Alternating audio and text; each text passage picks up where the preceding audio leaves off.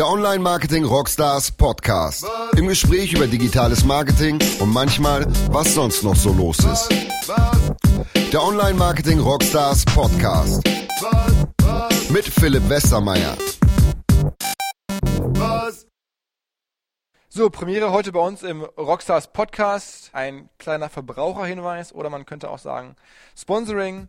Vielen Dank an die Kollegen von Levu in Dresden, die dort in den letzten Jahren heimlich still und leise einen schon Global Player, kann man glaube ich sagen, im Bereich der Dating-Apps aufgebaut haben, Millionen von Nutzern äh, haben und jetzt halt auch konsequenterweise in die Werbevermarktung einsteigen. Das bedeutet über die Vermarkterlösung Levu for Brands kann man dort Werbung buchen und zum Beispiel Apps promoten lassen. Gibt auch schon einige Beispiele, wie halt Lovu es geschafft hat, andere Apps ähm, in den App Stores nach oben zu pushen.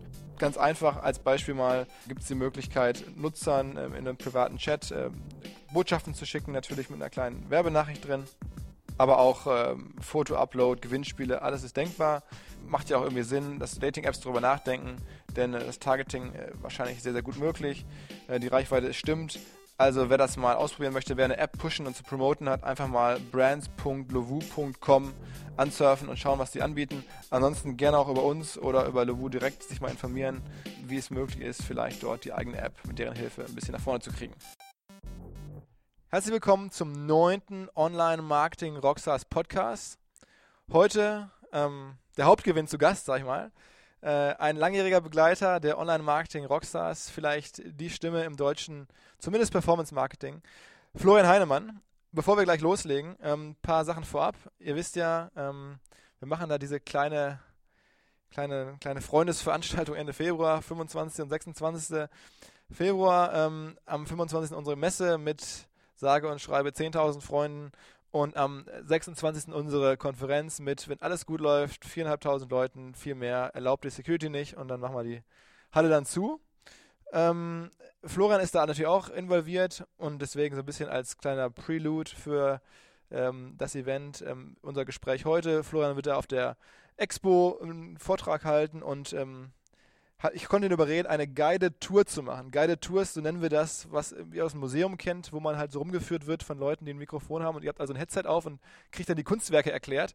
Und so ist es bei uns halt auch. Es gibt vier Guided Tours. Eine macht Erik Siegmann, eine macht André Alper, eine macht Hannes Fehr und eine macht Florian Heinemann.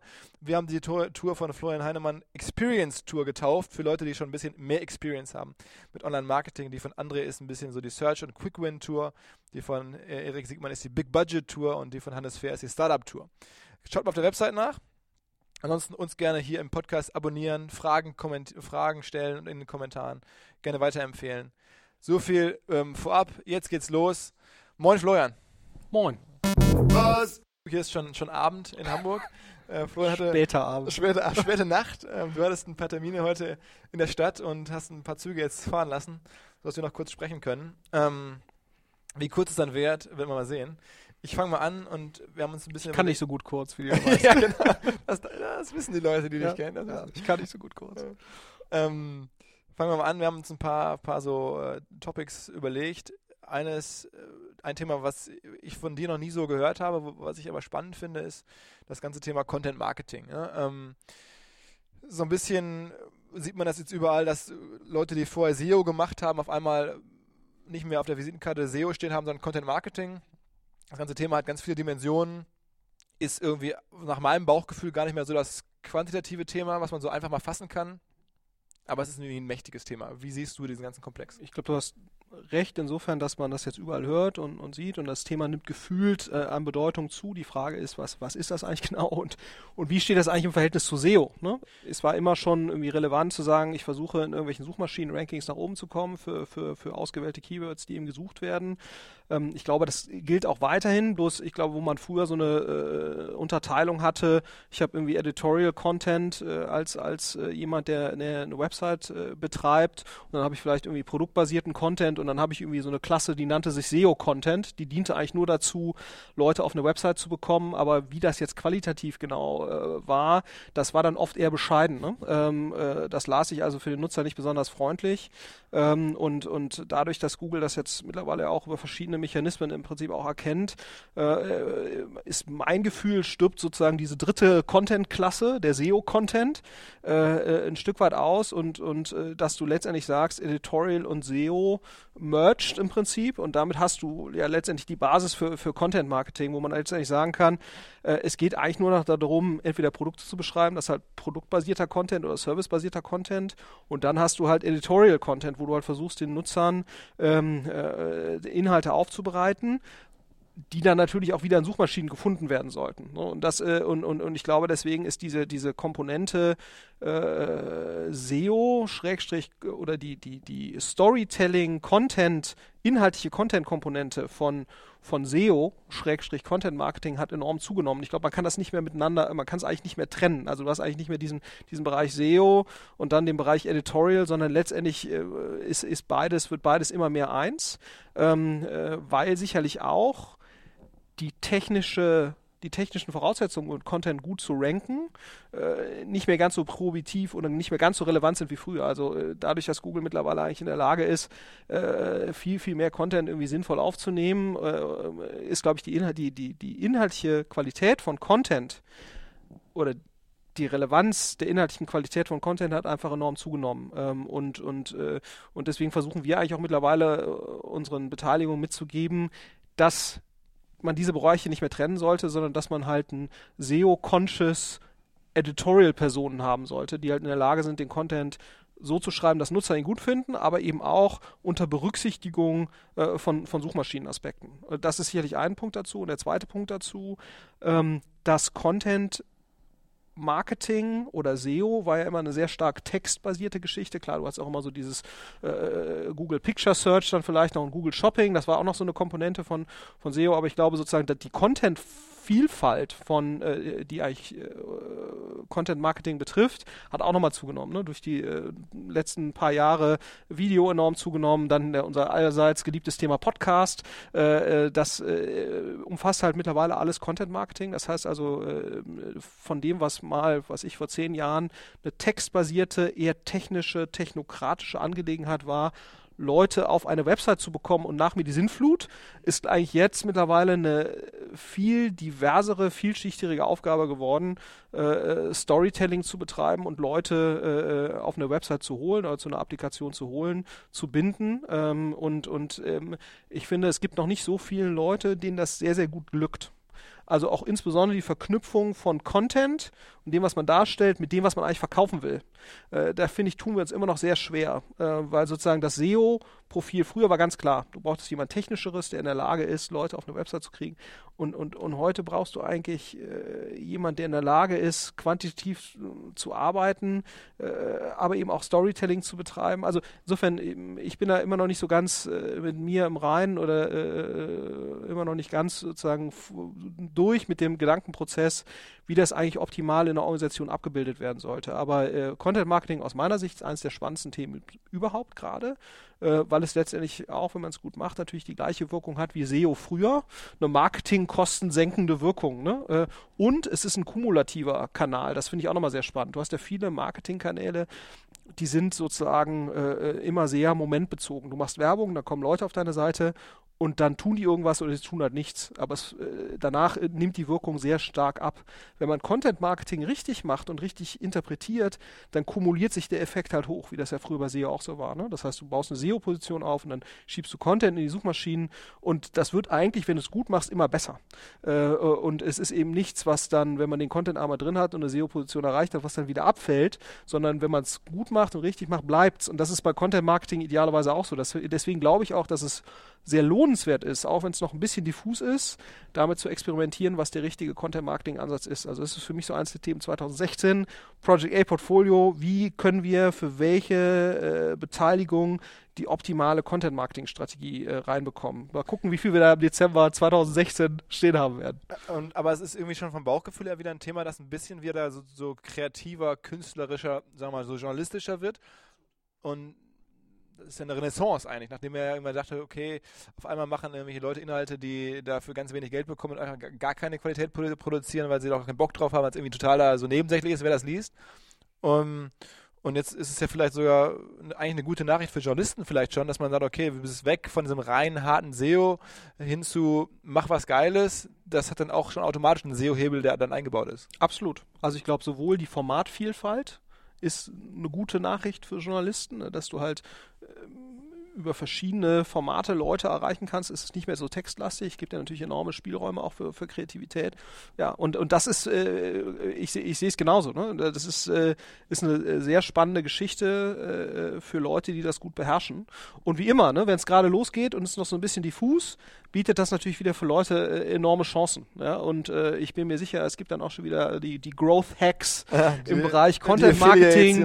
Äh, genau, die wie früher Affiliate oder wie früher SEO, da gibt es wieder irgendwelche Leute, die checken das halt früher als andere und die monetarisieren das gerade wieder. Ne? Also hier dann ist ja auch immer so dein Thema, wie kann ich nebenher, ohne was zu tun, im Bademantel Geld verdienen. Das ist ja auch so, äh, ohne idealerweise das, äh, das Bett mehr als 10 Meter zu verlassen, äh, ist sicherlich Content Marketing auch wieder eine, eine große Chance für Leute mit diesem Mindset. ja, ja. Wir machen ja einmal im Monat, machen wir jetzt, oder alle paar, einmal im Quartal wollen wir einen Podcast dazu machen. Jetzt zuletzt haben wir da einige Themen dazu. Ähm, vorher das offensichtlich auch mitbekommen. Ja, ich habe versucht Get rich quick. Get rich quick, genau. Ich versuche auch meinen Siebenjährigen da aber zu, zu überreden, das zuzuhören, aber das äh, klappt noch nicht. klappt, klappt noch nicht.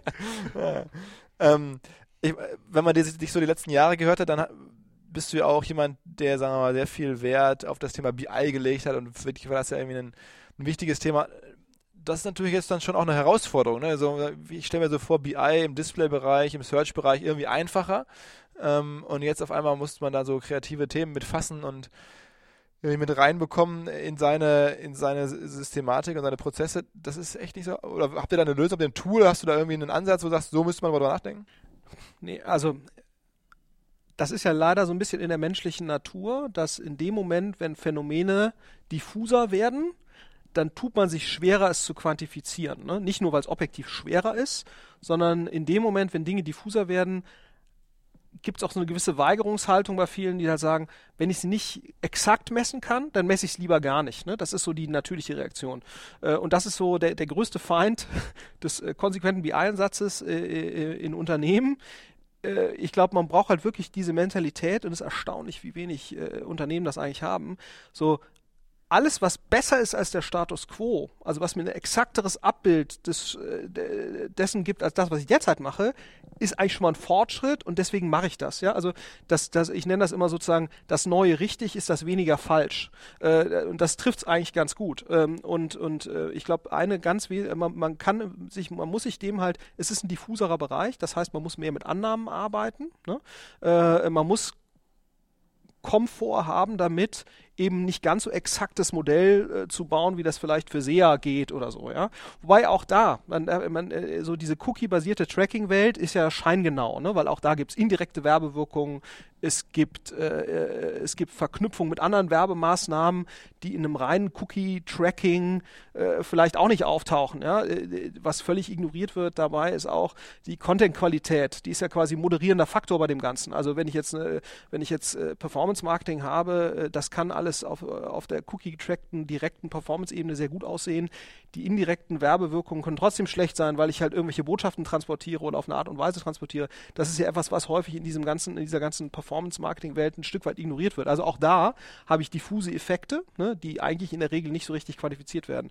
Und, äh, und, und aus meiner Sicht ist es im Prinzip halt, man muss diese Denkung, man muss die, man muss mit der Denkhaltung rangehen, sagen, alles, was dazu beiträgt, dass es besser ist als heute, mein Verständnis, mache ich erstmal. Und man muss halt, äh, äh, glaube ich, auch sehr stark mit, äh, wir nennen das immer so Mikro-Conversions arbeiten. Ne? Das heißt also, man muss im Prinzip damit arbeiten, dass man sagt, man hat vielleicht keinen harten Sale mehr oder keinen harten Lead mehr, aber man hat halt gewisse indirekte Faktoren, die einem ein Gefühl dafür geben, ob irgendwelche, äh, ähm, äh, ob, ob irgendwelche Contents gut ankommen oder schlecht ankommen. Ähm, und, äh, und ich glaube, was, was, äh, was ich mal für einen sehr lohnenswerten Ansatz halte, man sollte schon versuchen, mit, dem, mit einem gleichen KPI-Set zu arbeiten. Äh, also ich glaube, der größte Fehler, den man heute noch in vielen Unternehmen sieht, ist sozusagen diese, äh, diese getrennten Welten von, sagen wir, eher Branding, lastigeren, qualitativ äh, gemessener Marketing-Erfolgswelt sozusagen und, und eben einer sehr performance-lastig, äh, quantitativ ausgesteuerten Welt. Das sind eigentlich getrennte KPI-Welten und das halte ich für einen Fehler. Also ich glaube, man muss immer dazwischen so eine, versuchen, zumindest annahmengetriebene gewisse Überleitung zu machen. Und genau, genauso ist es, glaube ich, beim, beim Bereich Content-Marketing eben auch. Äh, man muss halt versuchen, eine Idee davon zu bekommen, was Engagement in einem Content-Fall wie sich das übersetzen lässt oder überleiten lässt in eine harte Performance-Metrik. Und ich glaube, das geht. Da, da liegen halt Annahmen dazwischen. Ne? Äh, aber ich glaube, es ist immer noch besser, als zu sagen, wie jetzt in der Markenbekanntheit zum Beispiel, da sagen Leute, ja, meine Markenbekanntheit hat sich von 60 auf 63 Prozent verbessert. Okay, das ist, ist, ist total super. Äh, aber was heißt denn das jetzt eigentlich? Äh und was ist die praktische Implikation dessen? Und ich glaube, das Wichtige ist im Prinzip, jedes Werbewirkungsmodell oder jedes BI-Modell, auch im Content-Marketing, muss ja handlungsleitend sein. Ne? Also BI ist ja nicht kein Selbstzweck, sondern BI muss handlungsleitend sein. Das heißt, ich muss da rausbekommen, was mache ich heute anders oder morgen anders als heute, äh, auf Basis dessen, was ich da gesehen habe. Äh, und, und ich glaube, das ist, das ist die Schwierigkeit. Ähm, äh, und und ähm, ich glaube, man braucht halt Leute, die darüber geistig flexibel nachdenken, wie so eine Welt aussehen kann. Das finde ich also ein Punkt, der mich da immer so ein bisschen überrascht ist, man kommt ja, wenn man jetzt mit, mit Leuten spricht, die seit Jahren Marketing machen, ähm, und häufig auch in größeren Organisationen, ja, dann ist es immer so, dass ich das Gefühl habe, es ist, besteht irgendwie kaum eine Chance, neue KPIs richtig einzuführen. Ne? Man guckt sich dann an, okay, Klickrate, äh, vielleicht noch so Post-View mittlerweile gelernt, CPO klar, so und dann halt irgendwie GRP, ne, diese die Gross Rating Points, das ist halt irgendwie auch im Brandbereich dann da. Ähm, und jetzt kommt so langsam so, dass man mal sagt, okay, bei YouTube, man guckt mal, wie viele Engagement, ne, wie viele Likes und so. Aber es müsste doch eigentlich noch ganz viele andere KPIs geben, die man sozusagen wirklich individuell für seine Firma, für sein Produkt, für sein Marketingbudget sozusagen aufstellt und sich selber neu ausdenkt. Und da habe ich das Gefühl, trauen sich viele gar nicht ran oder das ist denen gar nicht so klar, dass man einfach eigentlich mal selber sagen müsste, das ist mein KPI, den habe ich mir jetzt als Marketingchef oder Leiter hier ausgedacht und der ist mir wichtig. Sondern man findet eigentlich immer dieselben KPIs und da denke ich mir, das kann doch gar nicht wahr sein, dass alle nach denselben KPIs arbeiten. Ja, also weil letztendlich müsste die KPI-Landschaft ein Stück weit genauso divers sein, wie halt die User Journeys sind. Ja? Also ich glaube, jede Industrie, jeder Service, jedes Produkt hat ja irgendeine Art von User Journey, idealtypisch. Und eigentlich muss ich ja gucken, wie bewegt sich ein Nutzer durch diesen Journey durch. Und ich habe halt verschiedene Härtegrade, wie ich sozusagen gucken kann, ist da jetzt gerade jemand vorbeigekommen äh, an der Stelle in meinem User Journey oder eben nicht. Ähm, und und äh, ich gebe dir völlig recht. Das passiert wahrscheinlich nicht in ausreichendem Maße. Ähm, und ähm, man tut sich immer sehr schwer damit, äh, da irgendwie äh, von gegebenen äh, KPI-Sets, die man da irgendwie vermeintlich etabliert hat, äh, abzuweichen. Aber ich, ich, ich glaube, so selbstbewusst kann man halt sein, ne? weil, sag mal, ähm, ähm, man muss ja immer überlegen, äh, wie hoch ist der Erkenntnisgewinn, gerade im Branding-Bereich heute bei vielen Dingen, wie handlungsleitend ist das eigentlich, was ich da bekomme. Aber das so, müsste doch bei euch Startups, also die du jetzt in den letzten Jahren so gesehen hast, müsste, also ich stell mir das vor, dass wenn man so ein Zalando mit hochgezogen hat oder jetzt die Firmen, die jetzt baut, da wird doch das irgendwie nicht so sein, dass ihr mit Standard-KPIs rangeht oder, oder, oder doch. Also, oder wer guckt, wer, wer entscheidet, was ein neuer, welcher neue KPI zugelassen wird und eingeführt wird sozusagen? Ja, also ich, ich glaube, es wird schon noch primär mit Standard-KPIs gearbeitet, weil ich glaube, man muss natürlich auch folgende Sache sehen. Also es lohnt sich erst natürlich darüber sehr umfassend nachzudenken, wenn man halt eine gewisse Flughöhe erreicht. So, wir sind jetzt Frühphaseninvestor, das heißt per Definition vier Jahre unterwegs, das heißt per Definition ist da noch nicht so viel, was sich in einer größeren Phase über, äh, äh, befindet. Ad 1. Und wir starten halt häufig mit einer sehr Performance KPI-basierten Welt, äh, weil das halt die einfachste und direkteste ist. Und du fängst eigentlich erst an, dir diese Gedanken zu Content Marketing und wie wirkt auch TV und wie hängt eigentlich Brand mit Umsatz zusammen. Ne? Also meine Überzeugung ist ja immer, Brand ist eigentlich, nicht, also Branding, Stärke ist eigentlich nichts anderes als zeitverzögerter Umsatz. Die Frage ist nur, wie lange dauert's, ne? bis sich der Umsatz, die, die Branding-Stärke quasi in Umsatz entlädt äh, äh und, und wie ist da jetzt genau der kausale Zusammenhang. So, aber sich über solche Fragestellungen qualifiziert Gedanken zu machen, das lohnt sich eben erst ab einer gewissen Flughöhe und ab einem gewissen Marketingbudget. Weil es hilft ja auch nichts, wenn du irgendwie 20.000 Euro pro Monat brauchst, um rauszufinden, wie jetzt die klar, indirekte klar. Werbewirkung war, wenn aber der Benefit letztendlich unterhalb dessen ist. Und, und ähm, aber klar, wir haben einige Firmen, die fangen an, sich darüber Gedanken zu machen. Und das finde ich einer der spannendsten Bereiche. Und ehrlich gesagt, was mich total wundert, wenn ich eine Media Company wäre, ob, egal ob es jetzt Fernsehsender, Publisher, journalistisch aktiv, das wäre eines der Felder, wo ich auch mich positionieren würde, ja, Leuten dabei zu helfen, äh, genau eben so eine Wirkung auch mit zu erfassen. Ja? Also das wundert mich immer extrem, äh, dass, äh, dass dort Mediencompanies oder Publisher nicht aktiver sind ihre Advertiser, also weil letztendlich sind das ja auch Advertiser, stärker äh, zu unterstützen dabei, welche KPI-Sets da eigentlich die angemessenen sind. Ne? Weil die können natürlich nochmal, äh, wenn du das über verschiedenste Aktivitäten machst, äh, lohnen sich natürlich auch nochmal ganz andere Aufwendungen, um rauszufinden, was sind eigentlich die richtigen Ansätze, methodisch, inwieweit kann man eigentlich mit Stati varianzerklärenden Modellen aus der Statistik arbeiten, haben wir sehr viel mitgearbeitet äh, an, an verschiedenen Stellen, wo man versucht, indirekte Werbewirkung zu quantifizieren. Das geht da mit Sicherheit auch, ja. Bloß äh, da muss man natürlich äh, drüber nachdenken und, und äh, als Publisher kann man da sicherlich nochmal mehr Ressourcen reinstecken als als einzelne Advertiser. Zalando, anderer Schnack, ne? ja. die können natürlich so, aber, ähm, aber ich glaube, äh, da ist natürlich wichtig, dass man im ersten Schritt erstmal sozusagen diesen Schritt geht als, als Advertiser und sagt, ich zwinge mich jetzt dazu, über alle meine Marketingaktivitäten, und da würde ich Content halt mit dazu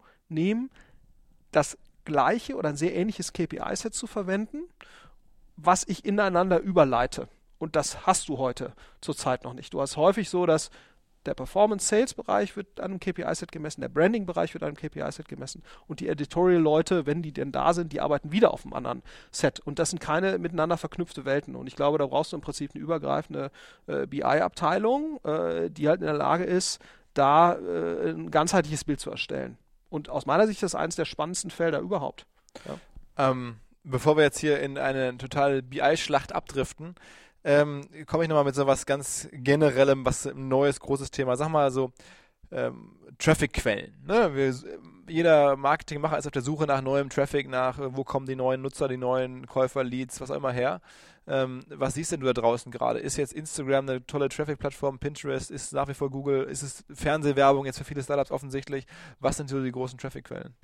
Also ich glaube, es ist immer noch so, dass Google klar eine große Rolle spielt. Ähm, was wir schon gesehen haben jetzt in dem Marketing-Mix bei verschiedenen Firmen, die wir halt begleiten, dass Facebook komparativ ganz klar gewonnen hat. Also Paid Facebook, aber auch äh, Unpaid oder, oder Organic Facebook sozusagen.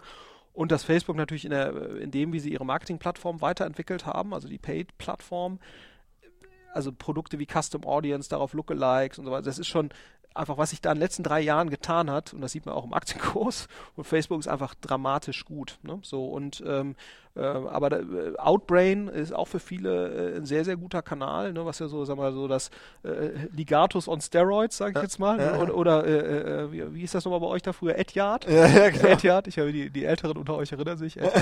so, ähm, und das ähm, ist für viele ein relevanter Kanal. Pinterest hat angefangen, jetzt da die Plattform auszurollen. Das wird sicherlich auch sehr spannend. Ne? Das ist, glaube ich, jetzt gerade nur in Kanada und in den USA, glaube ich, das Beta-Produkt.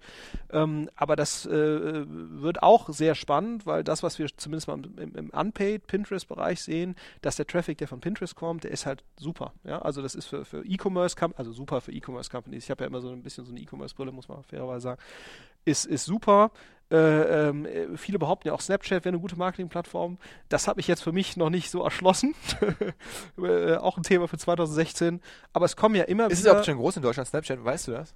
Ich habe ehrlich gesagt nicht die geringste Ahnung. Ja, ich, ich habe hab, hab das, auch mal permanent. Ich habe es zwar mal installiert, aber es waren so wenig Leute, mit denen ich irgendwas hätte genau machen können. Ja auch, so insofern, aber äh, ich werde mich also dazu zwingen, nochmal in regelmäßigen Abständen auf Snapchat zu gucken. und äh, irgendwelche, keine Ahnung, Nacktfotos von mir durch die Gegend schicken. weil, ich meine, äh, zurzeit ist es noch nicht so, äh, äh, scheint, scheint da zumindest in Deutschland noch nicht so viel los zu sein. Aber das zeigt ja, da passiert immer wieder was Neues. Instagram hat äh, für uns mittlerweile enorm an Bedeutung gewonnen und da siehst du ja auch wieder diese Brillanz des Facebook-Ansatzes. Das ist halt einfach ein zusätzliches Tab im, äh, im Interface äh, äh, von Facebook und, und das ist natürlich ein Killer, ne, wo du einfach sagst, okay, ich will jetzt hier nochmal Instagram anklickern, äh, dann machst du einfach ein Häkchen.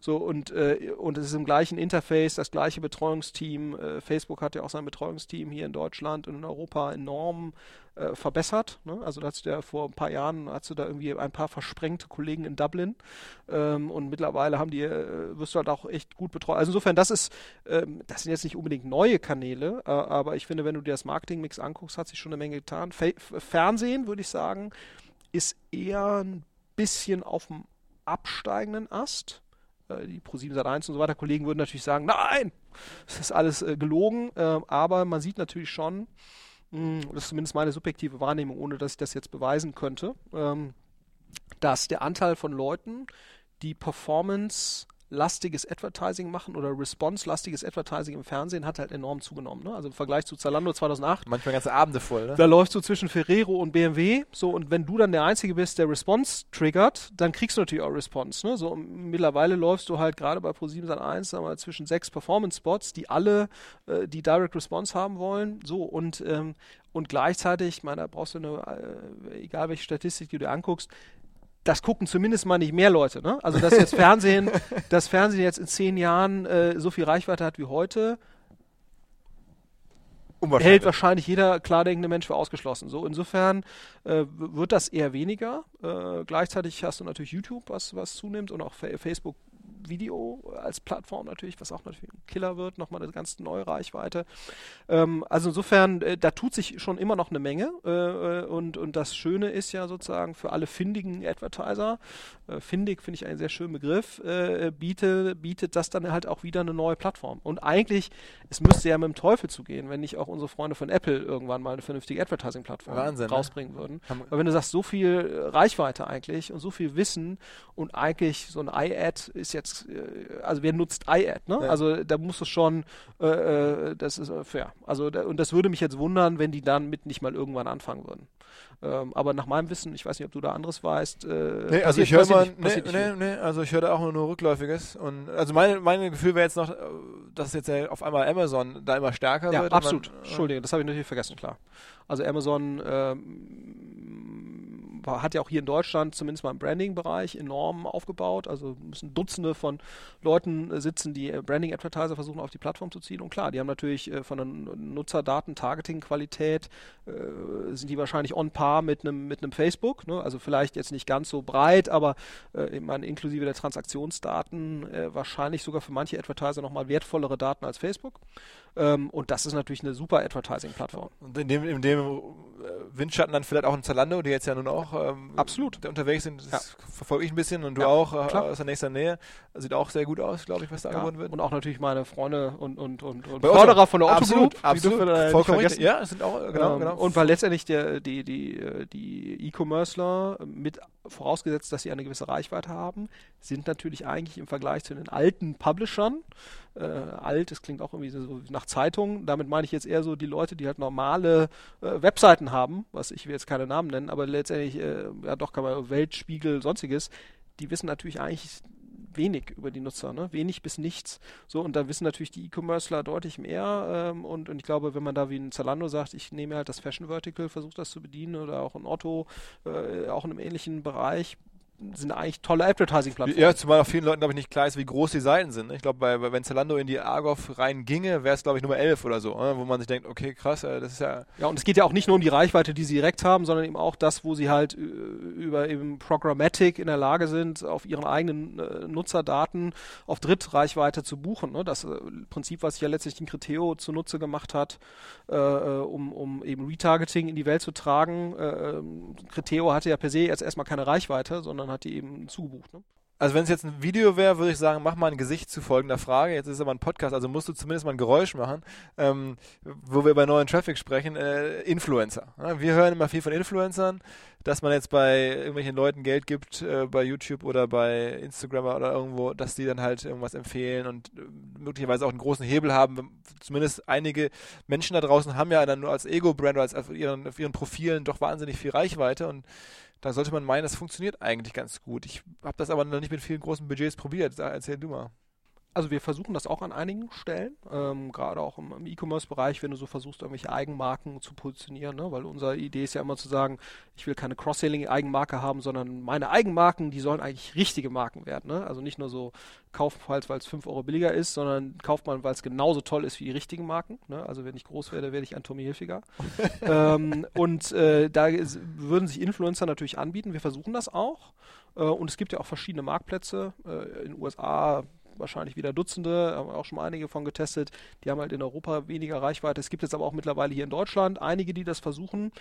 Ähm, und ich glaube, vom Ansatz her macht das auch total Sinn, ne, dass man sagt, man kategorisiert Influencer in verschiedene Zielgruppen, sage ich jetzt mal, und sonstige Spezifika und, und, und dann ähm, versucht man da sein Produkt zu platzieren. Also ich glaube, das macht hochgradig Sinn. Ich glaube, man muss noch lernen, wie man das richtig umsetzt und auch noch mehr Reichweite reinbringen. Weil, also wir haben da einige Tests gemacht und das ist auch nett, ne? Also die Performance, das klappt zum Teil sogar auch ganz gut. Aber man merkt halt einfach, das ist so wie äh, Google AdWords 2002, so das Account war halt auch noch nicht so super. Ne? Also ich glaube, da, ich glaube, wenn man da in drei Jahren drauf schaut, dann wird das sehr, sehr viel Sinn machen. Ähm, dann werden, glaube ich, sowohl die Influencer gelernt haben, was kann ich eigentlich mal Nutzern zumuten, ohne jetzt äh, Follower zu verlieren. Äh, die Advertiser werden wissen, was muss ich denen eigentlich zuliefern. Und, und also ich glaube, da muss man jetzt einfach lernen und Erfahrung sammeln. Ich glaube, vom Grundsatz her zu sagen, wie schaffe ich es eigentlich, Influencer gebündelt anzusprechen mit geringen Transaktionskosten, weil das ist ja, für, wenn du stellst, du musst die Leute alle einzeln angehen, das ist ja nicht handhabbar. Ne?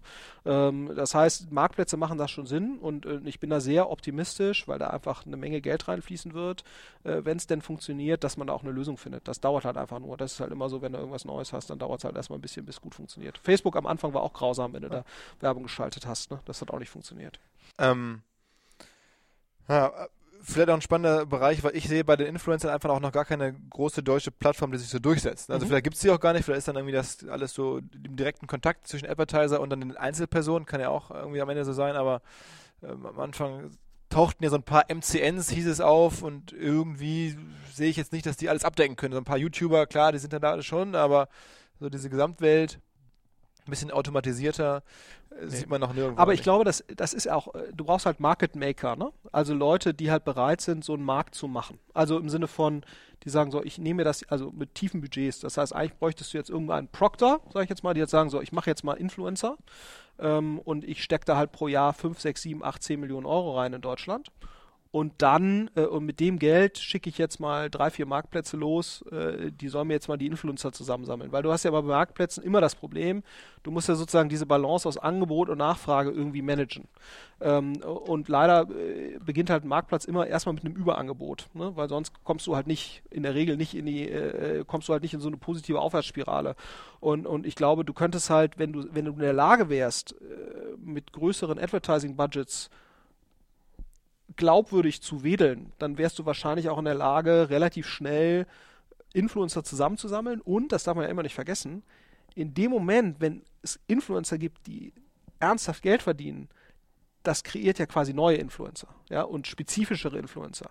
Also, äh, wenn Leute auf einmal kapieren, oh, damit kann man ja Geld verdienen, dann fangen die auf einmal an, für das Thema äh, mal random Autoteile, ne, äh, äh, irgendwelche Influencer-Content zu kreieren. Ähm, und, und ich glaube, das äh, scheint mir noch so ein bisschen zu fehlen. Also ich sehe jetzt noch nicht den Market Maker gerade, der halt sagt, ich, ich entwickle jetzt mal diesen Markt äh, und führe zu einer Infrastruktur, die dann auch andere wieder nutzen können. Also was dann, was ein Criteo zum Beispiel für, für Programmatic war und Sociomantic. Oder, oder was, also wobei du meinst jetzt das, das Netzwerk als Market Maker oder den Advertiser als Market Maker? Nee, ich glaube, du, du brauchst halt, du brauchst halt letztendlich ein, äh, es beginnt halt mit dem Advertiser. Also was so, sagen wir mal, so ein, so ein, so ein Yamba für ein Zanox war oder fürs Affiliate Marketing war. Genau, fürs Affiliate, wo du einfach sagst, ich habe jetzt mal einen, der, der ich nur, ja genau. Und weil ich glaube, es beginnt immer, der Engpass ist immer das Advertiser-Geld. Ja, das ist eigentlich immer der Engpass. Ähm, und ich glaube, ähm, da brauchst du einfach mal jemanden, der an das Thema glaubt äh, äh und das äh, äh, durchdekliniert und, und jetzt mal mit, dem, mit, den, mit den Plattformen zusammen entwickelt. Ne? Ähm, und ich glaube, du brauchst immer, äh, du brauchst immer ein, zwei große Kunden. Das war bei einem Zalando, Zalando für so ein Criteo oder, oder ein Sociomantic. Das war halt wichtig, um ein gutes Produkt zu bauen. Äh, die finanzieren quasi die Produktentwicklung vor. Ähm, und ich glaube, du hast eigentlich, und ich bin mir sicher, bei jeder größeren äh, Firma in dem Bereich gab es immer am Anfang zwei, drei Kunden, die letztendlich so ein bisschen die, die, die den Markt und das Produkt die, die dem ja, den Weg geebnet stimmt, haben. Stimmt. Also es, ist, es gibt noch nicht so den Kunde, man sagt, das ist doch typisch für Influencer-Marketing. Also es sind irgendwie eher Startups, aber nicht der Big-Budget-Guy, der sagt... Das da können auch Startups sein, ne? Ich meine, Yammer war damals ein Startup. Klar, Startup ähm, auch. Ne? Also das ist natürlich ah. so, die Grenzen sind halt, seit es Venture Capital gibt, äh, äh ist fließen natürlich so ein bisschen die Grenzen. Aber es muss ja auch natürlich genau passen. Du brauchst ja. eine Passgenauigkeit, wie bei Zalando mit den ganzen, mit der Vielfalt der Produkte und ja. dann äh, Retargeting und, und, und vielleicht Yamba und Affiliate. Mhm. Das war irgendwie, das passte auf einmal. Mhm. Oder SEO-Arbitrage eBay damals, ja. Also ich meine, ohne eBay hätte es, glaube ich, in dieser SEO-Arbitrage-Landschaft in Deutschland nicht gegeben, ne? weil eBay einfach jedem SEO-Arbitrageur damals den Feed gegeben hat und eine CPC-Vergütung gegeben hat. So, und dann gab es auf einmal eben SEO-Arbitrage. Ja, ähm, also insofern, das gibt, und ich glaube, wenn du genau hinguckst, wirst du das eigentlich bei fast jedem größeren Traffic-Phänomen feststellen. Es gibt eigentlich immer mm, wenige Leute, die das dann treiben. Ähm, sag mal, wir haben jetzt gerade kurz das Thema TV gestriffen. Ich äh, finde es ja ganz interessant, weil wenn man das deine These, oder was heißt deine These, ne? die normale Marktentwicklung wird es wahrscheinlich so sein, dass TV immer weiter abnimmt. Ja? Ähm, das ist ja nicht nur ein Problem für TV, sondern das ist ja auch. Also wir reden jetzt von linearem, äh, traditionellem TV. Genau, ne? genau, der Fernseher bei mir im Wohnzimmer, der noch so hauptsächlich funktioniert. Ähm, äh, das ist ja nicht nur ein Problem dann vielleicht für die, für die Sender und so, sondern halt auch für die Brands, die sich da halt sehr stark darauf verlassen haben in den letzten Jahren, da halt werben zu können und da ihren Abverkauf oder ihre Markenbildung machen zu können und natürlich die Agenturen und so eh auch klar. Ähm, was ist denn da dann so die Zukunft? Geht das jetzt alles zu YouTube oder was kommt da? Also ich glaube generell, die, die, die, ich kenne jetzt die Statistiken nicht, aber mich würde es wundern, wenn der Konsum von Bewegtbildformaten in Minuten, wenn der zurück gehen würde. Das glaube ich nicht. Der nimmt wahrscheinlich sogar eher zu. Also sozusagen Video, Bewegtbild plus normales Fernsehen plus sowas wie Sky, ne? äh, äh, weiß gar nicht, was da der, der Gattungsbegriff für ist, Pay-TV, äh, äh, plus, sag mal, sowas jetzt wie Netflix, ne? wo du sagst, äh, vermutlich ist das in der Summe, wahrscheinlich ist das ein wachsender Markt, würde mich wundern, wenn es nicht so ist. Ich kenne die Statistiken ja. aber so, ähm, das heißt, äh, die Eyeballs, die gehen ja nicht aus dem Bewegtbild-Content. Die konsumieren einfach nur eine andere Art von Bewegtbild-Content. Und ich glaube, was ja immer ganz wichtig ist als Advertiser, und das dauert immer erstaunlich lange, äh, sozusagen, bis sich die Advertising-Budgets dorthin bewegen, wo halt die Eyeballs sind. Ne? Das war ja bei Online-Werbung am Anfang so, da hatte Online schon so einen riesen Share und der Werbeshare, das, das hängt ja dann immer so hinterher und dann kapieren es die Leute und dann die Agenturen und dann shiftet so langsam das Budget und das wird bei TV ja genauso sein. Und ich glaube, eine sehr spannende Frage in dem Zusammenhang ist halt, was passiert eigentlich mit sowas wie so einem Netflix? Ja, äh, werden die irgendwann eine Art werbebasiert, also wird das so eine Art Spotify, ne, wo du sagst, du hast irgendwie einen äh, werbefinanzierten Kanal so für diejenigen, die halt auch Werbung ertragen und dann hast du ein Premium-Produkt, das was das derzeitige Netflix-Produkt oder werden die auf dem reinen Premium-Produkt bleiben? Ne? Also das ist, ähm, ähm, aber weil ich glaube, wenn du jetzt mal, stell dir mal vor, Netflix würde ein Werbeprodukt anbieten, ja, das wäre ja auf einmal wahrscheinlich die äh, eine der, der, der, der einzige globale äh, TV-Sender. Ja? Ähm, äh, und und äh, ich bin mir sicher, oder es würde mich hochgradig wundern, wenn sozusagen die Anzahl von Werbemöglichkeiten rund um Bewegtbildkonsum, wenn die abnehmen werden. Das wird aus traditionellen TV-Sendern weggehen und dann wird ein Teil wird Richtung YouTube, Facebook, Video gehen. Ähm, und dann wird sicherlich, sicherlich sich auch ein Teil in, in Richtung von Netflix-artigen Produkten verlagern und natürlich auch Amazon. Ne? Also ich meine, ich weiß nicht, inwieweit du das verfolgst. Ja. Das Amazon Videoprodukt äh, und auch das Amazon Music Produkt ja, das ist ja gerade mal so der erste, zweite Wurf. Ich glaube, wenn sich das nochmal so fortsetzt, äh, dann wirst du auch da natürlich Videoreichweite haben, ähm, die wahrscheinlich jeden TV-Sender locker in, in, in die Tasche steckt, was, was Eyeballs angeht. Und das ist halt die Frage, werden sie das dann mit in ihr Werbeprodukt mit integrieren? Und klar, why not? Ja, also ich denke, ich denke schon. Und, und, und wenn ich eine These abgeben würde, äh, dürfte, dann würde ich vermuten, dass auch ein Netflix irgendwann ein werbefinanziertes Produkt mit anbieten wird. Und, und dann ist halt die Frage, was, was heißt das für TV-Sender? Ne? Ich glaube sozusagen für die TV-Sender, die eine starke Content-Kompetenz haben äh, und sagen, ich bin weiter in der Lage, guten Content zu kreieren und ich distribuiere den halt noch über das, was ich so selbst an Reichweite habe. Mein altes Fernsehen für die über 60-Jährigen, äh, dann habe ich einen eigenen YouTube-Kanal, dann habe ich vielleicht noch einen eigenen Videokanal und dann schiebe ich das eben so. Ähm, äh, ich glaube, solange man in der Lage ist, äh, gute Creator anzuziehen und, und für die die Plattform zu bieten, geht das wahrscheinlich immer noch alles. Ich glaube sozusagen, nur wenn ich eine reine Abspielstation von Drittcontent bin, dann habe ich wahrscheinlich ein ernsthaftes äh, Problem jetzt gerade. Ja, für ProSieben ist ja sozusagen der Mega-Creator der letzten Jahre, äh, wenn man das so sagen möchte, Stefan Raab ist jetzt weg, ne? also schaffen sie den neuen Creator. Eigentlich muss man ja schon irgendwie jetzt auch so die ganzen Jokos und Klaas auch als Creator bezeichnen, mit, bei dem NCN ProSieben ja. ähm, und mal gucken, ähm, ob das dann wie gesagt, weil die Abspielstation wird sich verändern und am Ende glaube ich trotzdem, naja, die Sender können nicht so richtig gewinnen, weil die Landschaft wird einfach zerklüfteter ja. und es kommt einfach viel mehr rein. Du hast ja gerade schon ein paar genannt und ich bin ja generell so, wenn ich mir angucke, wer nun gerade alles dabei ist, ein Advertising-Produkt zu entwickeln, wir kriegen das ja stark mit, also Spotify natürlich, aber auch gar nicht so verkehrt, sehr spannend. Unsere ähm, Partner, die uns stark unterstützen, äh, von Lovu äh, aus Dresden im Dating-Bereich, ja, ähm, machen halt auch äh, jetzt ein Advertising-Produkt, wo sie sagen, du kannst bei Lovu halt werben. Nicht Ja. nur Freunde fürs Leben finden und Freundinnen, sondern ähm, auch werben. Und, Und auch Lovu hat natürlich super Targeting-Daten. Absolut, genau. Ja. Also man merkt dann so, auf einmal kommen doch wirklich Leute, wo man auf den ersten Blick jetzt nicht mit gerechnet hätte, dass die nun auch auf die Idee kommen zu sagen,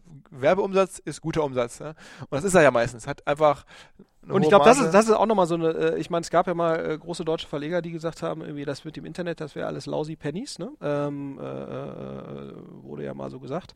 und ich glaube, mit der Qualität des Targetings und auch mit sozusagen der Menge an Advertising-Budget, die auf dieses äh, verbesserte Targeting trifft, sind die effektiven TKPs, die halt erzielbar sind, steigen natürlich. Ne? Und ich glaube, was du gerade noch mal angesprochen hast, ganz wichtiger Aspekt, die Creator-Landschaft, die kann sich halt zerklüften. Wieso? Weil natürlich das korrespondierende Targeting auch spezifischer ist. Das heißt, der Nischen-Creator, ne, der sonst vielleicht gerade mal bei so Sky, irgendwie so einem Nischen-Sky-Kanal äh, eine Plattform hatte, der Nischen-Creator hat auf einmal eine sehr, sehr breite Plattform und Advertiser können ihn finden äh, oder müssen noch nicht mal ihn spezifisch finden, aber können ihn als Advertising-Plattform finden, weil er halt in eine generische Targeting-Taxonomie eingeordnet ist, äh, die halt wieder sehr einfach programmatisch buchbar ist. Das heißt, der Nischen-Creator hat auf einmal eine Chance, äh, an signifikante Advertising-Erlöse zu kommen, wie man ja auch bei YouTube jetzt schon sieht. Ne? Also sozusagen, YouTube ist ja äh, sozusagen auch äh, eine Plattform, die Nischen-Creator eine enorme äh, Chance äh, gibt,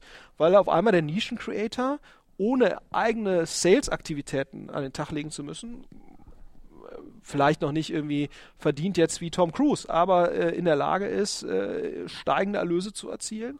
Und, und ich glaube, äh, und me- meine These wäre sozusagen so, diese, diese Zerklüftung der Content Creator, die wird halt nochmal weiter äh, fortschreiten, weil ich glaube, jeder, ich weiß nicht, wie es dir geht, aber sag mal, wenn ich mich informiere über Themen, die mich interessieren, dann bin ich vielleicht noch äh, bei den, von den großen Medien bei so einem Economist unterwegs oder so. Aber selbst mit dem Spiegel, ne, und ich habe den Spiegel abonniert, seit ich zwölf bin, bei den Themen oder zehn, die Themen, die mich interessieren, digital, E-Commerce, Werbung, wo ich fachliche Tiefe brauche, die finde ich eigentlich nur bei Nischen-Creatern. Die finde ich eigentlich auf den großen Plattformen nicht mehr. Die finde ich nicht bei der Welt, die finde ich nicht beim Spiegel, maximal, wie gesagt, noch beim Economist. Aber ansonsten sind das halt Seiten wie Exciting Commerce oder Online Marketing Rockstars oder Ad Exchanger oder TechCrunch oder ja, das sind alles äh, Nischenseiten, die halt jetzt auf einmal ein Advertising-Budget kommen. Und da bin ich, bin ich mal gespannt, was eigentlich da die Antwort ist eines großen Publishers oder eines großen äh, Co- Content Aggregation. Ich meine, AOL hat das ja auch schon so ein bisschen so gesehen eigentlich in den letzten Jahren. Und ja auch schon so ein paar, äh, sagen wir, die Vorläufer all der gerade von dir genannten Deutschen, gab es ja alles auch schon mal in den USA, TechCrunch sowieso, aber irgendwie auch Engadget, wie das alles heißt, das haben sie ja schon ein bisschen was zusammengekauft dort und auch versucht, das irgendwie zu bündeln, aber so richtig durchschlagend scheint es auch noch nicht zu funktionieren. Vielleicht ist dann auch die Vermarktung noch nicht so perfekt, aber ne, man sieht ja total, wie jetzt äh, die großen, großen Abspielstationen zumindest also das mal als, also, zu, der, zu dem TV-Gedanken noch hinzuzufügen, ähm, in USA jetzt auch anfangen, einfach bewusst ins Netz zu gehen und ihre, ihre einzelnen Sendungen selber zu zerschneiden, jetzt von Jimmy Kimmel und Jimmy Fallon und so, da guckt man sich das ja im Netz an und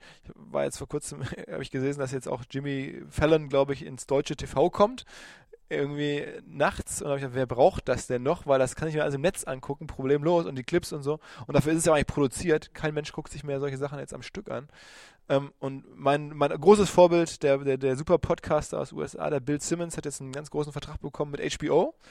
Haben die bei ESPN weggeholt, den Kollegen. Und der macht jetzt sozusagen auch Content für HBO. Am Ende wahrscheinlich ganz kurze Clips, um auf den Plattformen stattzufinden. Also da, da ist es noch viel mehr so, ähm, dass halt die, die großen Plattformen jetzt auch denken in kleinen Stücken und gar nicht mehr so sehr unbedingt in ihrem großen Sendeschema, sondern irgendwie, ich brauche jetzt irgendwie kleinen Kram, den ich irgendwo auf die Plattform reinstecken kann, da und da bei Facebook, da bei YouTube und so weiter. Mhm. Naja.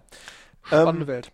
Spannende Welt, genau. Ähm, die nächste ähm, spannende Welt, die ich äh, dir einmal kurz bereisen wollte, ist, ähm, es gibt ja dieses, diesen Begriff der Gaffanomics. Ja? Also ganz geiles neues Buzzword, habe ich auch noch nicht so häufig gehört, aber es kommt gerade auf.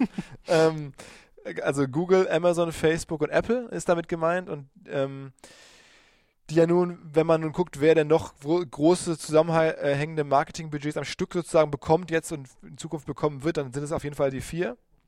Und dann die Frage damit, ähm, vielleicht können die auch alles andere verdrängen und es gibt dann nur noch die vier und danach viel Kleines. Mm, was heißt das eigentlich für Agenturen?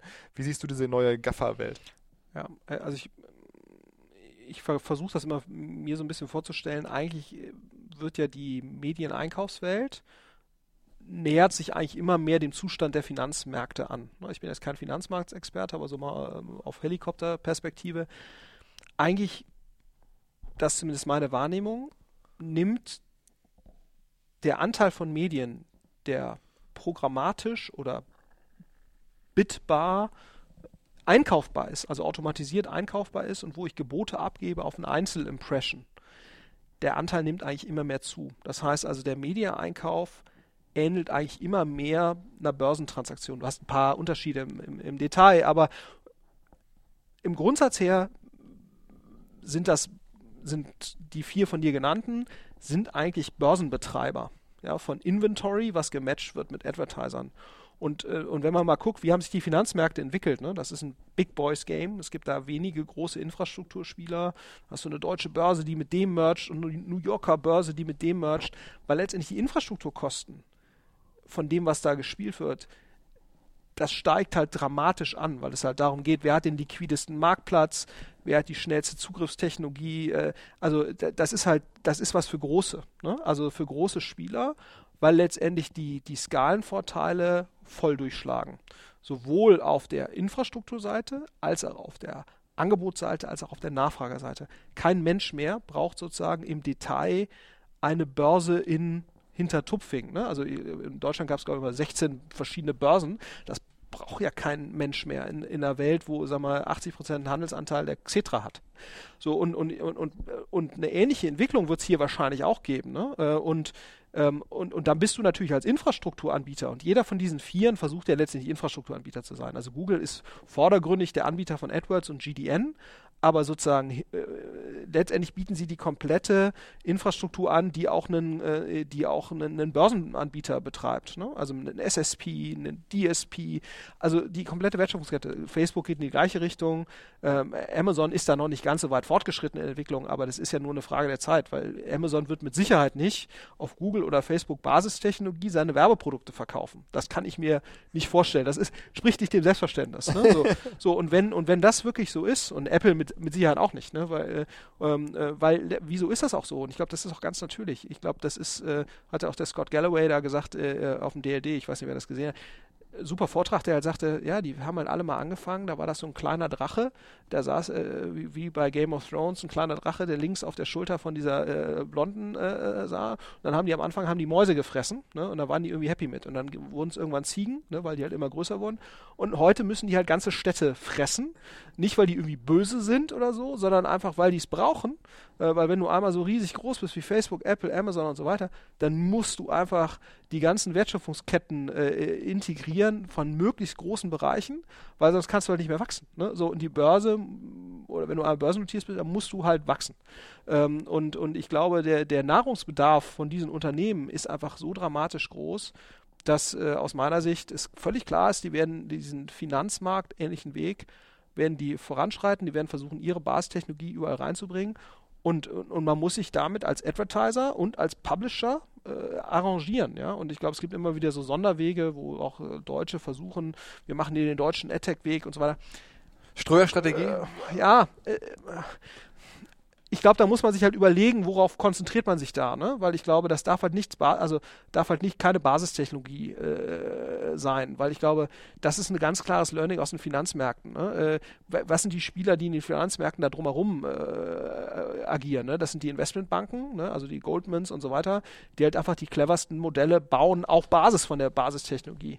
Das können äh, Content Creator sein oder so, ja, aber ich glaube, äh, die, die sozusagen die Basistechnologien oder die, die, die, die Reichweiten nutzen, äh, die Reichweiten, die sie selbst erzeugen, über, äh, vermarkten über die Basistechnologien. Also ich glaube, man muss halt aufpassen, wenn man eine eigene AdTech-Strategie verfolgt, dass man nichts tut oder dass man nicht auf das Pferd setzt, äh, ich gehe jetzt hier mal meinen deutschen Sonderweg im, im Bereich der Basistechnologie. Also Basistechnologie wäre für, für, so, wär für mich sowas wie einen eigenen SSP zu bauen, einen eigenen DSP zu bauen, einen eigenen DMP zu bauen, äh, ohne jetzt irgendwann, nur, nur weil es halt für einen deutschen Markt ist. Weil ich glaube, dass. Ströer sagt ja, glaube ich, ja, wir werden es ja erleben. Wir beide ja. sitzen ja auf der Bühne mit dem Kollegen Schmalzel, der jetzt gerade kauft bei Ströer. Insofern ja. kleiner Teaser ja. für, für Februar. Ich sag mal ganz kurz, was der ja sagen würde. Ich glaube, was er sagen würde. Er sagt einfach, wir haben dann so viel Reichweite. Wir sind Ströer. Wir haben jetzt irgendwie da brutale Reichweiten. In Deutschland kommt keiner mehr an uns vorbei. Die müssen mit uns sprechen und Basistechnologie, my ass, die müssen unsere Reichweiten irgendwie bespielen und da kann ich, da bin ich relevant. Punkt. Ja, also ich glaube auch, man kann sich da positionieren. Das glaube ich schon. Aber ich glaube, der Pitch muss was anderes sein. Also der Pitch sollte nicht sein, ich ersetze amerikanische Basistechnologie oder asiatische. Ne? Ein Alibaba könnte das sicherlich auch, den haben wir noch gar nicht erwähnt. Die wären sicherlich auch in der Lage. Oder ein Tencent, ja. Also die wären sicherlich auch in der Lage, äh, da einer der Spieler zu werden, äh, weil die auch von der Kapitalausstattung durchaus mithalten können. Ich glaube nur, und das, das merkt man ja schon, letztendlich, du kommst immer in einen Feature Race. Ja? Also sozusagen, du musst, was Basistechnologie angeht, du musst mithalten im hinreichenden Abstand mit den führenden Basistechnologien. Das ist in der Börse ja genauso. Wenn da irgendwas Neues kommt, dann musst du in der Lage sein, das zu unterstützen. Und ich glaube, wenn du nur den deutschen Markt hast, um das zu refinanzieren, dann wird das für dich prohibitiv teuer werden. Ja, ich glaube, man kann das eine gewisse Zeit lang durchhalten, weil man einfach von mir aus mal schlauere Leute hat. Aber wenn Google auf ein Thema 5000 Leute setzt und du läufst hier mit deinen 100 Entwicklern rum, weil du dir einfach mehr nicht leisten kannst in Deutschland, das wird, glaube ich, sehr, sehr schwer. Also ich würde lieber die 100 Entwickler auf was anderes setzen, also mir eher überlegen, was sind denn sozusagen die Businessmodelle, die auf der Basistechnologie funktionieren, da gibt es ja genug. Ne? Also als Publisher, glaube ich, ich würde halt sehr stark darauf setzen, zu sagen, äh, was, sind eben, äh, was sind eben Dinge, wie ich Werbemittel kreativer machen kann. Ja? Also wo ich sozusagen meinen Advertisern äh, äh, Dinge anbieten kann, die nicht so einfach standardisierbar sind durch Basistechnologie. Storytelling, das ist ja eigentlich deren Kernkompetenz. Ja? Also, äh, ähm, und, ähm, und das eben für Advertiser stärker Also Native auch irgendwo. Genau, also zum Beispiel Native Advertising, den, den Weg zu gehen, denen zu helfen, Werbewirkungen äh, zu identifizieren, so auch vielleicht äh, zu kreieren, ja. Also sozusagen. Also einfach wegzukommen von den Sachen, die irgendwie international gebaut werden und Absolut. da irgendwie. Weil ich glaube, ich glaube, das ist, man kann da, es wird immer Ausnahmen geben, ne? Es äh, gibt immer Ausnahmen, aber ich glaube, es ist einfach tendenziell sehe ich keinen Grund, oder sehe ich, ich frage mich immer, das ist ja mal wichtig als Investor. Als Investor, wenn du Investor bist, dann fragst du dich ja immer, wenn du in irgendwas investierst, die Mehrheit der zugrunde liegenden Entwicklungen, ist die gerade mein Freund oder läuft die eher gegen mich? Ne? So. Und wir versuchen eigentlich immer in Modelle zu investieren, das klappt leider nicht immer, Aha. aber wo wir sagen, bei den Entwicklungen, die wir so absehen können, die sind eher unterstützend für das Modell, wo wir jetzt hier gerade investieren. Und ich behaupte mal, eine Basisinfrastruktur im AdTech-Bereich zu etablieren, da laufen zumindest mal eine Reihe von Entwicklungen gegen dich. Ja? Und, und ähm, ähm, und die Frage ist eben, ob man, ob, ob es ausreicht, da die deutsche Reichweitenkarte zu spielen oder ob Deutschland da nicht zu irrelevant ist. Du hast jetzt in den letzten Jahren ja, oder habt ihr bei Project A ja äh, auch eine Menge AdTech-Investments gemacht. Äh, macht ihr auch nach wie vor noch immer wieder, habe ich jetzt gesehen. Ne? Ja. Ähm, Cross-Engage, glaube ich, mhm, genau. zuletzt. Ähm, was ist denn sonst noch so bei euch jetzt? Fokus, wo würde denn jetzt, wenn du jetzt auch mal der junge Florian Heinemann mit 28 wärst, was würdest du dir heute rausgreifen als Thema? Ja, also ich glaube, AdTech oder Marketingtechnologie generell, das kann schon ein spannender Bereich sein. Ne? Ich glaube, man muss halt nur verstehen, nur weil etwas ein gutes, sinnvolles Tool ist, was Kundennutzen erfüllt, heißt das noch lange nicht, dass man damit erfolgreich, also dass es ein erfolgreiches Investment sein wird. Das habe ich auch an mehreren äh, Misserfolgen lernen müssen. Ähm, äh, und, und, aber ich glaube generell der Bereich digitale Infrastruktur, um jetzt mal etwas breiter zu sprechen, da ist Marketingtechnologie ein Bereich von, den sehen wir schon als sehr vielversprechend an. Was, was meine ich damit? Ähm, letztendlich die Amazons dieser Welt und auch die Zalandos bauen halt letztendlich alles proprietär und selbst, oder nicht alles, aber sag mal, 95% des Tech-Stacks werden die halt selbst bauen ne? und, und werden damit natürlich auch determinieren, was ist der Benchmark, den ich eigentlich erfüllen muss, wenn ich E-Commerce mache, irgendeine andere Art von transaktionalem Geschäft. Die werden den Benchmark setzen. Da muss ich mithalten, ne? wenn ich sozusagen da als neuer Unternehmer rein will oder als neues Unternehmen oder als bestehende Brand versuche, E-Commerce zu machen oder irgendwelche Art von transaktionalem Geschäft, werde ich mit dem Standard, den ein Zalando setzt, den ein Amazon setzt und Teilen sicherlich auch ein Otto setzt, mit denen muss ich halt mithalten. So, und das werde ich aus eigener Kraft wahrscheinlich nicht können, äh, weil ich eben nicht über die finanziellen Ressourcen und oder das Know-how verfüge. Das heißt, diese Leute werden alle auf Drittlösungen zugreifen müssen. Für E-Commerce, in der Logistik, für ihre Bezahlung, äh, im BI, im Marketing-Technologiebereich. Und ich glaube, da gibt es eine Menge Chancen, digitales Geschäft mit Tools zu unterstützen, sinnvoll, was eben nicht äh, 99 Prozent der Firmen eben nicht alles in-house machen können. Ne? So, und äh, weil sie es eben sonst eben nicht schaffen, mit einem Zalando mitzuhalten oder einem Amazon mitzuhalten. Und, und, äh, und ich glaube, da gibt es eine, eine Menge Chancen. Auch da wieder eine Fragmentierung gewisse Teile der Wertschöpfungskette richtig gut zu bearbeiten und damit auch vernünftiges Geld zu verdienen. Man muss halt nur, und das ist eben die Schwierigkeit, man muss halt erkennen, was sind die Bereiche, für die eine mittelfristige, dauerhafte Zahlungsbereitschaft besteht. Ne? Äh, und wo habe ich auch die Möglichkeit, eine halbwegs verteidigbare Position äh, einzunehmen? Äh, und wo habe ich auch die Möglichkeit, vielleicht äh, den initialen Eintrittspunkt in eine Wertschöpfungskette zu verbreitern? Äh, im, im, späteren Verlauf. Ähm, und das ist eben nicht so einfach, äh, das, das festzustellen. Aber ich glaube generell, wenn man daran glaubt, dass digitale Abwicklung von, von Geschäften, dass das weiter zunehmen wird, insbesondere auch im B2B-Bereich. Ne? Also ich glaube, das äh, macht jetzt Sinn, die nächste äh, Pizza-App zu machen oder Delivery-App zu machen. Wahrscheinlich nicht, ne? aber äh, ich glaube, wenn man sich viele Wertschöpfungsketten im Industriebereich anguckt, im ganzen B2B-Bereich, da ist noch sehr, sehr, sehr, sehr viel Digitalisierungspotenzial. Zuletzt hast du ja richtig gelegen mit Movinga, glaube ich. Bist du da bei der richtigen Company oder bei der falschen? Ich bin natürlich nur bei richtigen Companies dabei.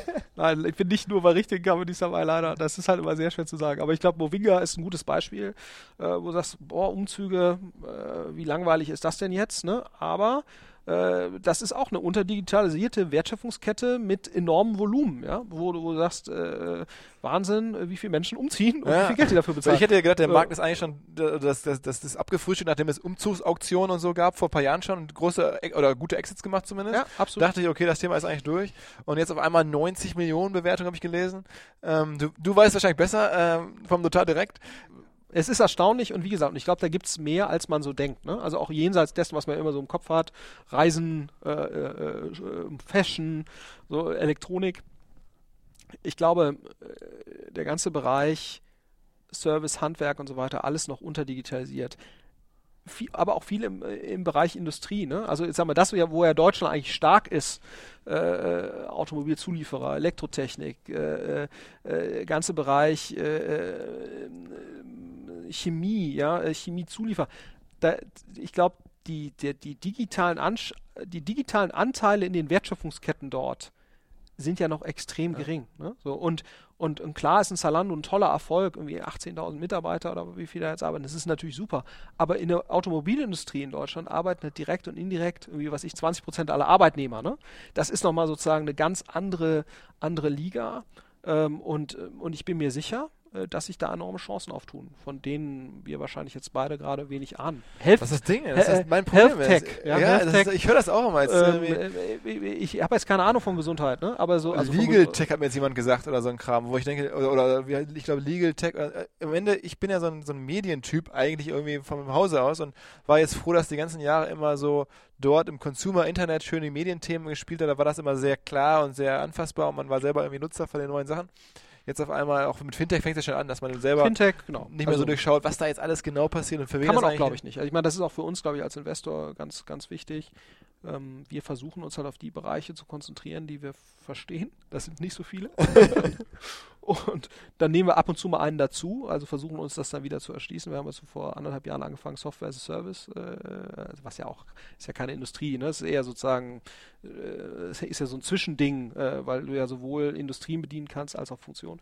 Ähm, aber wir versuchen immer wieder uns was Neues zu erarbeiten und robben uns dann so in den nächsten Bereich vor. Was ist das nächste? Ja, wissen wir, wir haben gerade noch interne Diskussionen, äh, was, es sein wird, aber also kann ich noch keine äh, halbwegs, ich versuche ja immer nur so halbwegs substanzielle Aussagen zu treffen, das kann ich, kann ich da noch nicht. Aber wir haben uns eigentlich vorgenommen, so alle 12 bis 18 Monate mal was Neues auszuprobieren. Und ansonsten aber wirklich als, als Investor und auch als unterstützende Company, also wir investieren ja und, und, und bringen dann ja auch, versuchen dann ja irgendwie unsere Companies auch operativ voranzubringen. Das kannst du natürlich nur, wenn du dich auf die Bereiche beschränkst, von denen du Ahnung hast. Und da versuchen wir so alle paar Monate oder alle 12 bis 18 Monate mal was dazu zu nehmen. Aber was sein wird, werden wir sehen. Aber wir müssen uns dann natürlich auch weiterentwickeln, ne? Äh, äh, klar. Ähm, ähm, aber ja. Sag mal zum Abschluss, ähm, ich weiß eine extrem undankbare Frage. Wir haben sie ja auch irgendwie, äh, ich habe dir jetzt nicht angekündigt, dich sowas fra zu fragen, aber es ist mir gerade aufgefallen ähm, dass man es einmal machen müsste. Und zwar, wir haben jetzt ja über langfristige Investments, VC-Perspektive und so. Ich weiß aber, unsere Hörer, ähm, und das ist, glaube ich, im Marketing ein, ein Naturphänomen, die äh, gerade im Online-Marketing, ja, die besten Räuberpistolen, die sich immer im Affiliate-Bereich erzählt werden und so. Ähm, was würdest denn du machen, wenn du jetzt sagst, okay, ich bin jetzt kein VC, ich bin jetzt ein Typ, ich brauche jetzt mal schnell eine Menge Kohle. ähm, und ich kenne mich mit Marketing immer ganz gut aus. Und was würdest du aufsetzen und sagen, ich bin jetzt vielleicht 25, habe nichts zu verlieren, habe viel Zeit und äh, möchte mich aber nicht weit von meinem Bett wegbewegen und brauche keinen Chef. Ähm, hast du irgendwas gesehen, wo du sagst, das ist Get, das, das ist Get Rich Quick Style? Also, wie gesagt, ich glaube sozusagen, diese einen effizienten Weg zu finden, Content für B2B-Nischen, also Content Marketing für B2B-Nischen, ja Einbauvideos für irgendwas. Ich glaube, das wäre halt auch wieder was Kumulatives. Weißt, ich, bin, ich bin nicht so der Arbitrage-Typ. Also, weil ich glaube, Arbitrage, da habe ich schon einen gewissen Respekt vor, vor sozusagen dieser handwerklichen Findigkeit aber es widerstrebt mir so ein bisschen, weil es halt noch nicht mal die Chance hat. Also Arbitrage ist ja per se, also per Definition vergänglich, ne? Und ich, und ich weigere mich eigentlich, Zeit in etwas zu stecken, wo ich einfach von vornherein schon weiß, das ist nur von kurzer Dauer. Das ist nicht so meins. Also man kann, und ich glaube, man kann halt get, get rich quick, ist immer ein Motto, kann man hoffentlich auch in Bereichen machen, wo so ein bisschen was bleibt. Ja, so. Und ich glaube sozusagen, Content Creation in, in, in B2B-Nischenbereichen, äh, äh, ich hatte vor kurzem, wir haben uns gerade beteiligt an, an Kfz-Teile 24, sehr spannendes Unternehmen die haben so Auspuff-Einbauanleitungen, äh, was sich irgendwie 300.000 Leute angucken, ja, wo du so denkst, Wahnsinn. 300.000 Leute guckst jetzt an, wie ein Antriebsstrang oder ein Auspuff oder sonst was eingebaut wird. Und das hat mir nochmal gezeigt, Mensch, also, äh, also ich glaube, sowas effizient zu finden, zu vermarkten, als, als Kanal irgendwo hinzustellen, zu professionell. Ich glaube, da könnte man kumulativ äh, sich sehr, sehr gut positionieren und bleibt extrem lange unterm Radar, ja und muss, äh, muss wahrscheinlich sein Bett nicht so richtig ernsthaft verlassen. Und wie, äh, sag mal, da fällt mir, wo du das gerade mit den Kfz-Teilen sagst, das Thema Amazon ein. Ich glaube ja, dass viele Schätze aktuell auch verborgen sind auf der Amazon-Plattform nach wie vor. Ja. Dass man da irgendwie, gibt so Beispiele, die ich jetzt zu, zu, mir zugetragen wurden und dann mal irgendwelche, die ich aufgegriffen habe, von der, von der Armlehne des VW Golf, die dann irgendwie auf einmal hunderttausendfach eine, eine coolere Armlehne verkauft wird, bis hin zu den Handyhüllen, das Lieblingsbeispiel, das gerade durch die Branche geht. Es gibt ja so viel Kram, was du bei Amazon verdickern kannst, wo du noch nicht mal selber Produzent sein musst ähm, ist verrückt. Oder Nee, also ich glaube, äh, und ich glaube, das ist eben auch was, wo man, das ist dann nicht get rich quick, aber ich glaube, da kannst du, äh, kannst du, wenn du da findig bist als, als Händler und sagst, das ist ein Produkttrend, den kann ich quantitativ aufspüren und ich, ich mache auch geografische, in diesem Sinne geografische Arbitrage. Ich source es irgendwo und dann biete ich es äh, Amazon USA an oder Rakuten äh, und das äh, und das ist auch nochmal natürlich etwas, wo man wirklich sagen kann, so es gab ja mal dieses Buch äh, The, The, World is Flat, äh, so wo man das ist auch Logi das war ja eigentlich eher im Digitalen gemeint, ne? aber ich glaube auch im Logistischen ist das gerade etwas, was sich halt sehr stark einstrengt. Also wir haben da auch uns beteiligt in der Plattform Kurion heißt die, die, die enabled internationale Logistiktransaktionen, wo du halt siehst, die Kosten, um irgendetwas von Deutschland nach China zu schicken, äh, ein Einzelpaket, das ist eben mittlerweile nicht mehr prohibitiv hoch. Ja? Also das ist auch nochmal so ein Phänomen auf, äh, oder eine Dimension von The World ist, ist flat, dass letztendlich äh, sozusagen diese prohibitiv hohen Transaktionskosten für Logistikprozesse, äh, dass das so weit runtergeht, dass man eben auch solche Modelle, äh, äh früher hieß das Import-Export, Ankauf, Verkauf, ja. Äh, dass, dass man das über die Marktplätze eigentlich auch ganz hervorragend machen kann, wahrscheinlich ohne jemals seinen Fuß in so einem Lager auch dreckig zu machen. Äh, das scheint mir ein sehr wichtiges Anliegen zu sein, hier bei diesem Get, get, also ich, ich versuche noch ein bisschen rich quick. äh, ich glaube, das, das ginge, ja. Äh, das, das ist kein Investment Case. Also ich glaube, das ist ein reines Cashflow-Modell, was ja nicht schlimm ist. Ne? Also ich meine, 95 Prozent der ökonomischen Aktivitäten Erstrebenswerte eines Landes sind ja keine Investment Cases, sondern sind einfach, äh, sind einfach normale äh, Modelle, wo halt jemand äh, ohne irgendwelche VCs oder Business Angels ein Geschäft aufmacht und das sollte sich halt relativ schnell rechnen. Äh, sonst äh, sagt die Sparkasse halt, äh, das machen wir wieder zu. ähm, und das ist ja auch, ist ja auch, ist ja auch gut so. Und ich glaube, in, in diesem Bereich geht noch enorm viel. Ich glaube, gerade Richtung China, Richtung Asien, äh, Nutzung von, von, auch Richtung Afrika. Ja? Also weil da ja auch dieses Argument gilt, äh, womit ja auch ein Otto fairerweise hier in Deutschland oder ein Quelle und Neckermann in Deutschland groß geworden sind. Das war ja das Argument der Warenverfügbarkeit. Ne? Also, dass du Ware überhaupt verfügbar, also Sortimente verfügbar machst. So sind die ja groß geworden. Dass der Deutsche halt auf einmal Zugang hatte zu irgendwelchen Waren, äh, die halt in der, in der Offline-Handelsstruktur äh, damals schwer zugänglich waren. So ist ja Versand, Distanzhandel oder Versandhandel entstanden. Und das äh, ist in Deutschland ja mittlerweile Warenverfügbarkeit und an allen industrialisierten Märkten ja nur noch ein Marginalargument. Ne? Es gibt ja wenig Dinge, die du jetzt, äh, weil es einfach an 47 verschiedenen Stellen äh, verfügbar ist. Aber es gibt natürlich Märkte, gerade in Asien und auch in Afrika oder auch sicherlich in Südamerika, wo halt gewisse Waren nicht verfügbar sind. Das ist ja auch das Windeln.de Phänomen. Ne? Wieso kaufen ja, die Leute da für äh, deutsches Milchpulver ja, für irgendwie ja. Millionen Euro. Ne? Das ist ja eigentlich äh, ein Stück weit absurd, aber davon gibt es äh, sicherlich noch viel, viel mehr. Äh, äh, vielleicht nicht ganz so prominent wie jetzt Milchpulver, aber ich bin mir sicher, äh, dass es da eine Menge Chancen gibt für Leute, die findig sind. Und ich bin mir auch sicher, dass während wir hier gerade sprechen, eine Menge Menschen genau diese äh, Chancen nutzen. Ja? während wir hier rumsitzen und, und, und, und ins wobei, wobei, wo, wobei, ich, ich glaube ja, und ähm, mein, ich, ich bin jetzt ja nun auch von den Get-Rich-Themen oder Get-Rich-Quick-Themen ein bisschen weg, aber ich finde, sie sind irgendwie so, eine, so die, die, die, Kinderkrankheit unserer Branche und deswegen gehören irgendwie zu Rockstars dazu.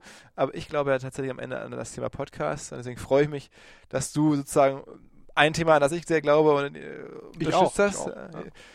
Also für mich ist das irgendwie was, wo ich wo, glaube, dass da wird einfach noch so viel passieren. Ähm, die Menschen sind daran gewöhnt demnächst noch mehr als heute sich irgendwie ihren Medienkonsum zu programmieren bei Spotify, bei Netflix, überall. Mhm. Warum sollten die das nicht auch irgendwie im Radio- und Hörbereich äh, so machen? Und mhm. Podcasts sind da halt dafür da.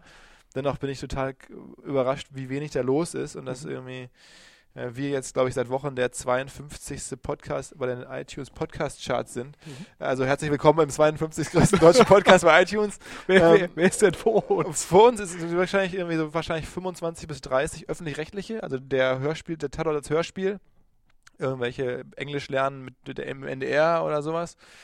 Das also alles öffentlich-rechtlicher Kram, der da eigentlich raus müsste. Jetzt sag ich mal so die alte ähm, RTL-Haltung. öffentlich-rechtliches dürfen keine Werbung machen, müssen ja. da raus. Ähm, also Werbung machen gegen den Rundfunkstaatsvertrag. genau.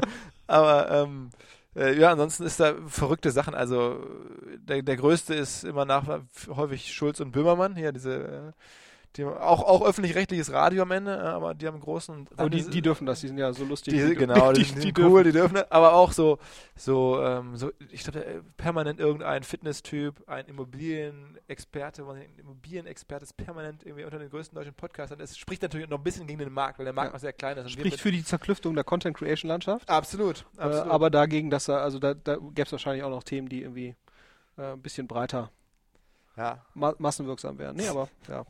Man kann nicht alles machen. Ähm, ich entdecke mich jetzt ja so als, als, als Podcaster. Mal gucken. Also vielen Dank, dass du mitgemacht hast. Wir haben jetzt lange gesprochen. Ja. Ähm, ich ja, hoffe. Gesagt, ich habe dir gesagt, ich kann nicht so gut kurz. Das hat sich heute, heute wieder bewahrheitet. Der, ich, der, der neunte Online-Marketing-Rockstars Podcast wird jetzt auf jeden Fall der längste sein, glaube ich, den wir bislang gemacht haben. Aber ähm, Ehre im Ehre gebührt. Ähm, ich fand es extrem spannend. Wir sehen uns spätestens wieder äh, Ende Februar ähm, hier in Hamburg. Äh, wie gesagt, wir haben dich da für verschiedenste Sachen einspannen dürfen. Ich hoffe, unsere Community dankt es uns, dass du dir noch für Sachen, solche Sachen die Zeit nimmst und Lust hast, dabei zu sein. Ähm, ja, gute Heimfahrt, sage ich vielen Dank fürs, fürs Mitmachen. Vielen Dank. Was?